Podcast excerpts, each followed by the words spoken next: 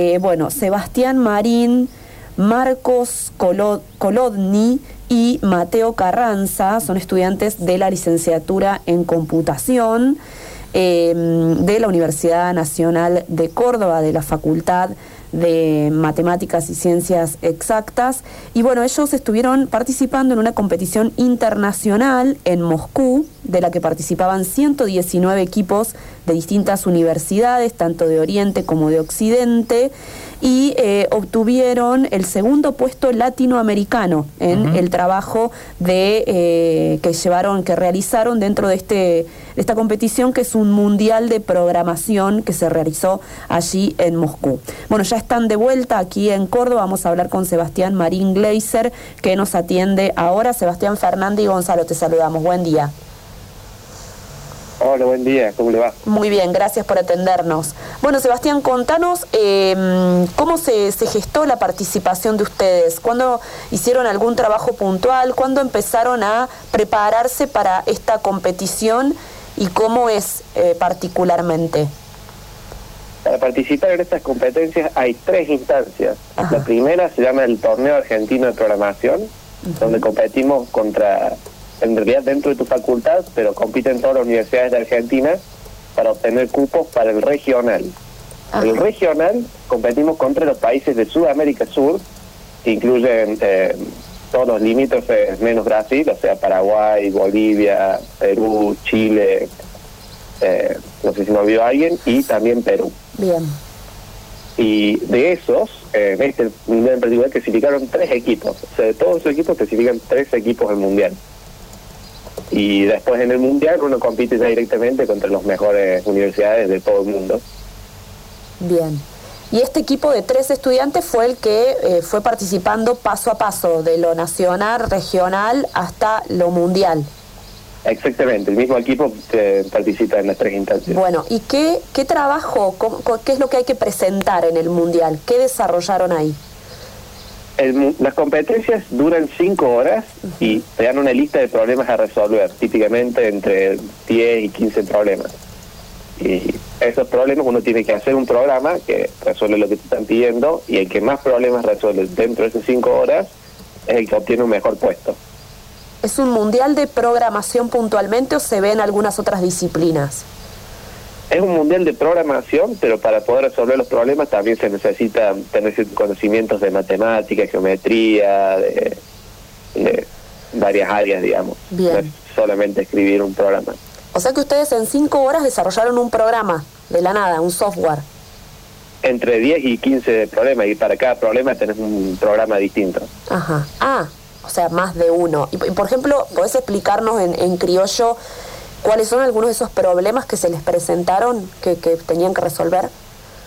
Sí, un problema típico es, por ejemplo, eh, yo estoy parado en Córdoba y quiero visitar todas las capitales de, todas las provincias del país, gastando la menor cantidad de nafta.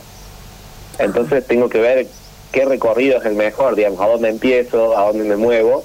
Y eso parece fácil en papel, pero uno enseguida se da cuenta que hay millones de combinaciones, entonces un programa puede manejar toda esa información en poco tiempo. Qué bueno. Bueno, ¿y qué, mm, qué estudiaron cada uno de ustedes? Vos, Sebastián, Marcos y Mateo. ¿O qué están estudiando? estamos estudiando la licenciatura en, Ciencias de la Computación en FAMAF, como dijeron hace un ratito. Bien. Y Mateo había estudiado un par de años de matemática, pero para poder dedicarse mejor a la competencia está solamente estudiando computación y entrenando las competencias en este momento. Qué bueno. Y mm, bueno, se habla un montón de programación, ¿no? Cada vez vemos más cursos gratuitos para aquellos que, les interesa, para... Em, bueno, tenemos eh, este joven que se llama Mateo Salvato, que en las notas donde aparece mm, siempre dice estudien programación, estudien programación. Vemos cursos para personas que saben cero de esto, ¿no? ¿Qué, qué lugar crees que ocupa la programación o va a ocupar eh, en todos los ámbitos eh, a nivel, eh, digo, a futuro?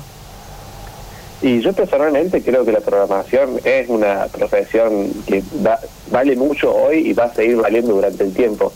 Uno se imagina por ahí que un abogado o un médico es una persona que, digamos, a lo largo del tiempo siempre va a haber trabajo, digamos, siempre va a haber necesidad para eso. Y la programación es lo mismo, digamos, a medida que vamos avanzando, eh, en tu computadora, cada programa que vos abrís, cada página de internet que vos entras, hubo alguien que lo tuvo que programar. Entonces, hay mucho trabajo, hay y en particular ahora, en este momento del tiempo, hay mucha demanda. No hay suficientes nuevos programadores para cubrir las necesidades que tiene la gente de hacer sus propios programas, sus propias páginas. Claro. Eh, siempre, mm, eh, Sebastián Gonzalo te saluda, siempre se dice que, bueno, este tipo de carreras, uno de los problemas que tiene justamente es eso, ¿no? Que buscan a los estudiantes, las empresas y demás, muy tempranamente, incluso antes de que terminen de graduarse, porque hay tanta demanda que, bueno, no, ni siquiera esperan a que se gradúen y después hay un problema de los estudiantes que se enganchan trabajando y no terminan las últimas materias. ¿Cómo viven eso y qué tan real es? Hola Gonzalo, eso es un, eso es una realidad eh, bastante acertada. De hecho, por eso agregaron un título intermedio. La carrera dura cinco años, pero los tres años te dan un título intermedio, que no me acuerdo, eh, pero creo que es una tecnicatura.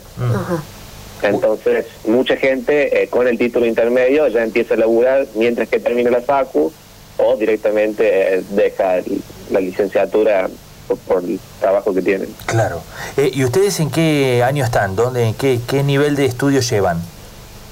Yo estoy, me quedan dos materias para terminar la carrera, una de cuarto año y una de quinto. Ah, nada. De tesis. Mm. Marcos está terminando la tesis y Mateo está en su tercer año de hacer programación, pero tenemos cierta flexibilidad. Entonces, por ejemplo, él está haciendo primero materia de cuarto y después hace materia de tercero. Ah, bien, bien. ¿Y ya están trabajando? Eh, Marcos y yo hemos tenido una pasantía en Microsoft recientemente y yo he tenido un, trabajito de unos seis meses también este, y Mateo todavía no, pues eh, está un poco más temprano y podemos eh, concentrado más en las competencias de programación. ¿E ¿Imaginan incorporándose a alguna empresa o construyendo su propio camino? Eh, yo de momento tengo planes de entrar a Microsoft full time el año que viene. Este, y Marcos también. Ajá. Y estos trabajos que han hecho para la empresa tienen que ver con eso, con el objetivo final que es incorporarse. Exactamente. el objetivo para ellos cuando te contratan por una pasantía es, digamos, ver si vas a hacer una un buen candidato para ser un empleado a futuro. ¿Y este Igual no hay, no hay ninguna obligación tampoco, ¿no? Eso es. Claro. ¿Y esta competencia mundial te da cierto prestigio para poder aspirar a ese cargo, a poder ingresar a Microsoft? Y en mi experiencia particular, yo he mandado currículum a Google, a Facebook, he, mandado incluso a Microsoft antes y nunca he recibido una entrevista, nunca he recibido una respuesta. Y después de haber clasificado el Mundial de Programación, fue la primera entrevista que conseguí, que fue esta de Microsoft. Así que en cuanto a mí respecta, estas competencias me han hecho una diferencia. Claro. Bueno, ¿y ganaron algo más allá de este prestigioso, este prestigioso segundo puesto latinoamericano? ¿Les dan algo? Eh, en cuanto a premio, digamos, eh, monetario, no, ganamos la experiencia de poder viajar allá, de competir con esta gente, este, que no hubiera no hubiera ido nunca a Rusia si no hubiera sido por el mundial. Claro. ganamos mucho en experiencia y en prestigio. Claro. Eh, bueno, y qué dentro, digo, dentro de lo que viste en el mundial, más allá del país y la, cultura, eh, ¿algún equipo te deslumbró? ¿Algún país dijiste, wow, lo que están haciendo estas personas? Sí, todos los días, pero uno que está acá en la movida como que ya los conozco desde antes de ir al mundial. ah, perfecto, perfecto. Lo último, y, perdón, ¿y qué países son los que hacen punta hoy?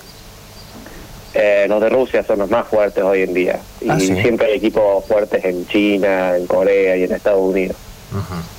Pero Rusia se punta en esto. Sí, hace como, no, no me acuerdo si hace ocho años o más, viene ganando siempre alguna universidad rusa. Mira vos. Bueno, y, eh, perdón, Río Cuarto iba a decir. Córdoba es el cuarto año consecutivo que, que participe y que está ahí en las primeras latinoamericanas. Sí, ha tenido muchas participaciones antes, pero hace cuatro años que estamos consistentemente todos los años participando y todos esos cuatro años conseguimos o el primer puesto de Latinoamérica o el segundo puesto de Latinoamérica. Perfecto. ¿Siempre compitiendo con la UBA o hay alguna otra en Latinoamérica que es potente? Em, este año fue muy potente la UBA, los últimos años creo que la competencia más fuerte estaba en Brasil o, no, en ah, Rosario. Ah, bien. Perfecto. Eh, Rosario. Bueno, y uno, puede participar, lo sumo, en dos mundiales, así que eh, va habiendo recambio de gente, entonces depende del momento quién es ah. los más fuertes. O sea, vos, Sebastián, no puedes participar en tres mundiales. No, en ah, Solo en dos. Perfecto. No, lo último que te quería preguntar es eh, cómo estuvieron trabajando, eh, teniendo las clases, si bien, bueno, uno entiende que ser estudiante de programación tenés la computadora al lado, ya es como una extensión de tu cuerpo, pero digo, ¿cómo vivieron eh, las clases virtuales? todo el cambio de modalidad con la pandemia, ¿cómo están teniendo clases hoy? Y yo particularmente este, no he estado yendo a clases virtuales porque estoy estudiando las materias libres, mm. justamente porque he estado con los trabajos, las competencias y otras cosas, así que eh, no te puedo responder eso. Bien, bien, bien. Eh, bueno, Sebastián, te agradecemos mucho este contacto con nosotros, los felicitamos, nos ponen a Córdoba allá arriba en cuestión de programación mundial y estaremos atentos a más desarrollos. Muchas gracias por recibirme. No, por favor. Que ande muy bien. Adiós. Bueno, Sebastián Marín.